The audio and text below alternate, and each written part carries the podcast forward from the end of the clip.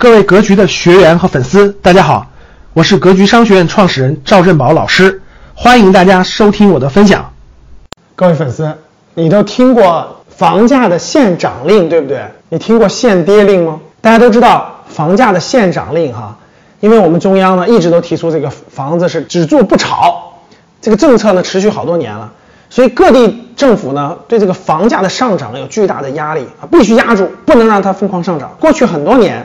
各地政府都出台过房价的限涨令，就你不能涨多了，你涨多了不能网签，对吧？政府有个指导价，大家都听说过政府指导价啊，所以呢，大家也能理解，因为各地房价受这个资金追捧，受炒房资金的这种追捧，涨的这个太高的话，会影响当地的很多问题，比如说企业创新啊、就业呀等等，会影响很多问题。事一时移哈，到二零二一年的下半年了。竟然各地政府现在出限跌令了，我，耳目一新啊！对整个行业还是这个这个新闻出来以后还是影响力很大的啊。那就在最近，国内的一些主要是二三四线城市啊，出来大概有那么八九个城市都出来了限跌令。什么叫限跌令呢？就是你这个房地产商卖的这个房子不能低于我政府指导价的百分之八十五。举个例子啊，我们这个城市房价是一万。那你这个最低最低不能低于八千五，你要低于八千五就不能网签，这房子就不能卖。哇，这件事就有意思了，各位，大家想一想，开发商啊，开发商辛辛苦苦拿上地，对吧？借上银行的贷款，打算卖的时候，这个想往高卖不行。现在呢，银行催都催的还贷，政府又画了三道红线，现金流这么紧张。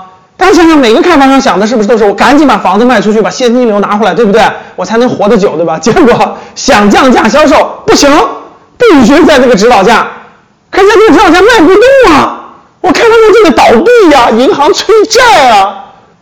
想起来好搞笑哈！当年房子房价不停的涨的时候，那开发商是多风光啊！大家想想是多风光，是不是赚得盆满钵满？哎呦，一听说你是干啥的，搞房地产开发商的，羡慕死了，大家都哈。没想到没有用了几年时间，现在真是，哎呦，左右为难。想赶紧卖房子降价卖不行，想涨价更不行，市场也不认了。结果现在是卡在那儿了。这就是为什么大家看到了大大的开发商、中开发商、小开发商倒闭的一堆，难受的一堆，各种。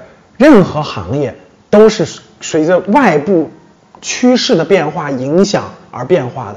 千万不要，你永远你做这事儿是常青树，你永远赚大钱，永远赚大钱，不是这样的。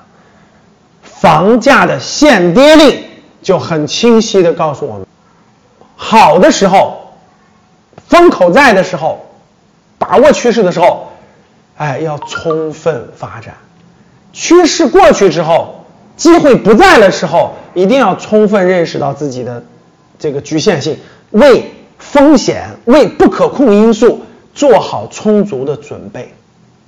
你们城市的房子限跌了吗？感谢大家的收听，本期就到这里。想互动交流学习，请加微信：三幺幺七五幺五八二九。